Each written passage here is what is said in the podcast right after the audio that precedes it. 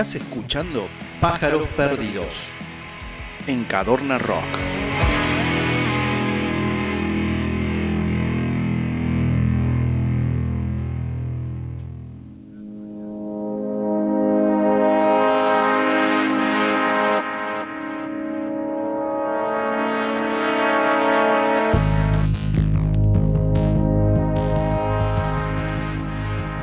Y ya empezamos este bloque. Qué hermoso acústico que acabamos de pasar, la verdad que muy lindo. Después lo van a poder escuchar en cabanarrock.com cuando subamos el programa. Pero ahora es el turno de la columna de Pauli Guzmán, la querida Pauli Guzmán, que nos va a hablar, bueno, ella nos va a contar de qué es lo que va a hablar. Así es, queridos oyentes y compañeros de este hermoso programa, que lo digo con orgullo, que es Pájaros Perdidos. La verdad es que cada minuto lo estoy disfrutando muchísimo, con una sonrisa estamos acá en el Meet. Y ahora me voy a concentrar para contarles de qué viene esta columna. Siempre hago un poquito de conexión entre la literatura y el rock, ¿no? Y bueno, hoy también las letras de las canciones son literatura, así que vamos a prestar atención hoy para recordar lo que pasó ayer, que fue el 24 de marzo, vamos a conmemorar eh, una fecha tan importante en la historia de nuestro país, vamos a prestar atención a lo que fueron las letras en la época de, del proceso y el rol de los artistas en aquella época, cómo reflejaron sentimientos, pensamientos ante los hechos antidemocráticos que ocurrieron en la última dictadura militar. Quiero aprovechar este espacio para hacer un homenaje a las abuelas de Plaza de Mayo y justamente a todos los artistas que se expresaron a través de la música para dar sus diversas opiniones y experiencias. ¿Qué les parece? Me parece perfecto y muy adecuado para lo que ha sido esta semana de movilización sobre todo y de conmemoración Así es, la música que se compuso, interpretó y también que se difundió en Argentina en los años 70 y posteriori, hasta la década del 2000 más o menos, y bueno, actualmente también, pero sobre todo en esa época, como la creación artística acompaña procesos culturales y alimenta a los protagonistas de esa época y también a los oyentes, ¿no? Em, más allá de la dictadura, ay Dios, la dictadura iba a decir, más allá de la dictadura, la mayoría de las canciones del rock en general expresan sentimientos de libertad, como las canciones de Charlie García y Spinetta, que ustedes conocen muy bien.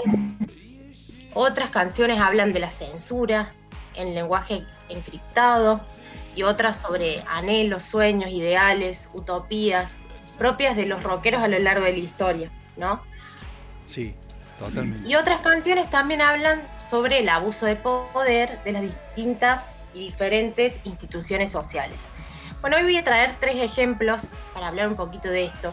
Hay canciones como Las golondrinas de Plaza de Mayo, de la banda Invisible, que representan un grito de libertad ante este contexto, en la época de la dictadura. Es un ejemplo de que en esta época muchas canciones de rock intentaron no ser explícitas, por eso diferentes compositores aprovecharon justamente el lenguaje metafórico que nos da la poesía para sus procesos creativos, para escribir las letras. Por eso elegí la canción Las golondrinas de la Plaza de Mayo, lanzada en 1976, cuya letra dice, voy a leer la letra. Las golondrinas de Plaza de Mayo observan la gente desde el mismo árbol. Y al llegar el verano, la ciudad se cubre de flores, vienen y van. Las golondrinas de Plaza de Mayo se van en invierno, vuelven en verano y si las observas comprenderás que solo vuelan en libertad. Después hay otros temas como Alicia en el País de las Maravillas, que es un tema muy conocido, que la gente lo conoce mucho, que reflejan la censura, que impedía hablar de ciertos temas como las torturas y desapariciones en esa época. El rock argentino se centró en pensar el autoritarismo en general, siempre en sus letras, ¿no? También muchas canciones se resignificaron. Ese es otro de los ejemplos que quiero contar hoy, que es la canción Sin Cadenas. ¿La conocen? Eh, sí, sí, sí, sí, sí, sí, los pericos. Pericos. Exactamente, es una canción de los Pericos que se lanzó en 1998, que en su origen, para componer esa canción, los Pericos toman la historia de un boxeador en realidad, hacen ese tema, lo componen, lo lanzan y después un, un hombre que hizo un documental sobre las abuelas de Plaza de Mayo toma ese tema para hacer el documental y las abuelas se apropian de, ese tema y lo resignifican. Así es como el significado de la letra de la canción cambió para siempre.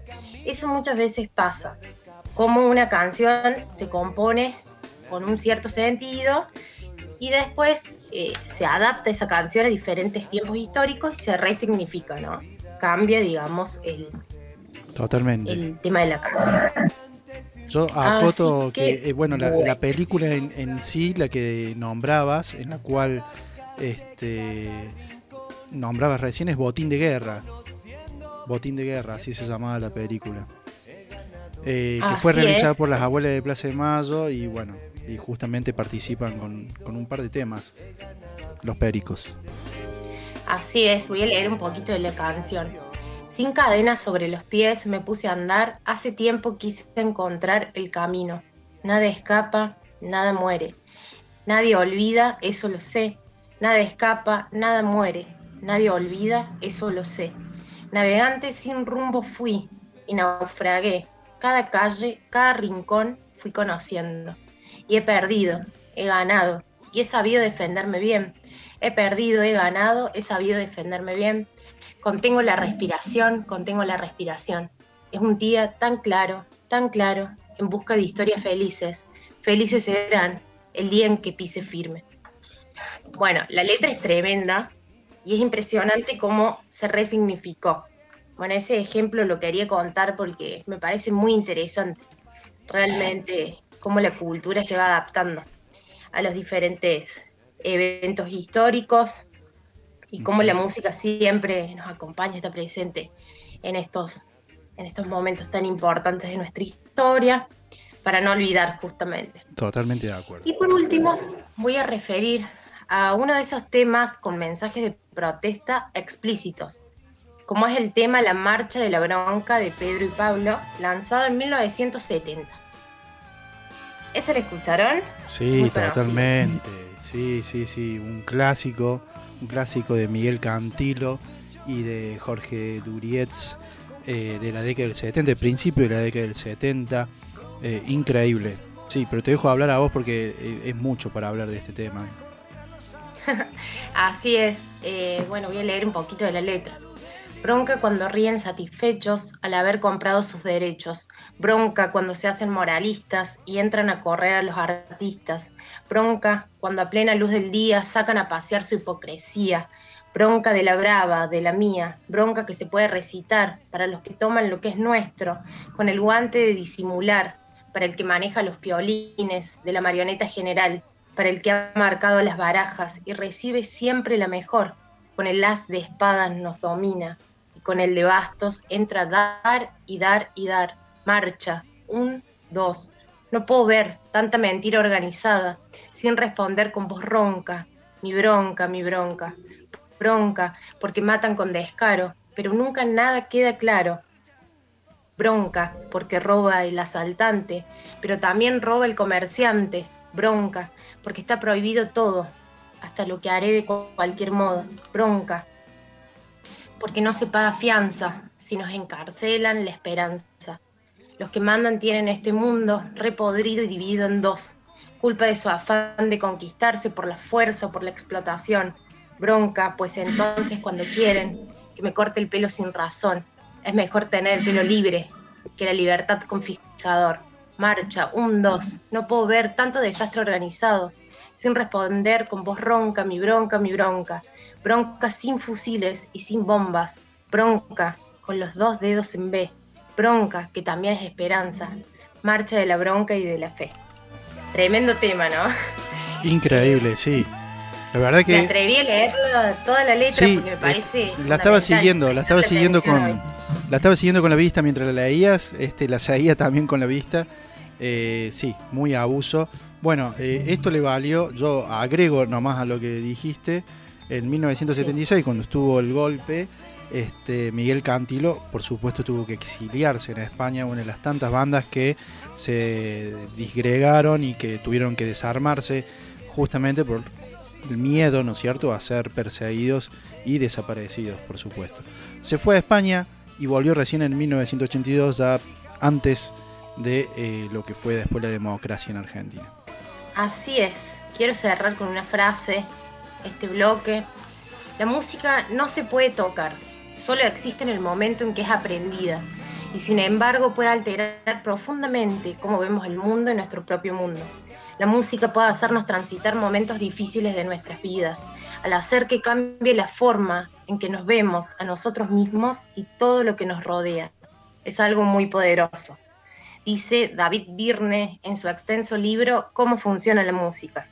Por eso el arte es una extensión de la memoria. Por eso gritamos nunca más y les quiero agradecer pájaros por darme la oportunidad de, presentar este tema que a mí me emociona y, me parece muy importante. Hermoso. espero que les haya gustado. Sí, Pauli, la verdad que te agradezco. A mí se me puso la piel de gallina. Totalmente muy agradecido por lo que acabas de compartir. Y si te parece, nos vamos con las golondrinas de Plaza de Mayo, el tema completito, ¿eh? Y ya después volvemos con la columna de Diego. Gracias, Pauli. Hermoso lo que has hablado, lo que has dicho. Este, hermoso. Disfrutemos la música. Muchas gracias.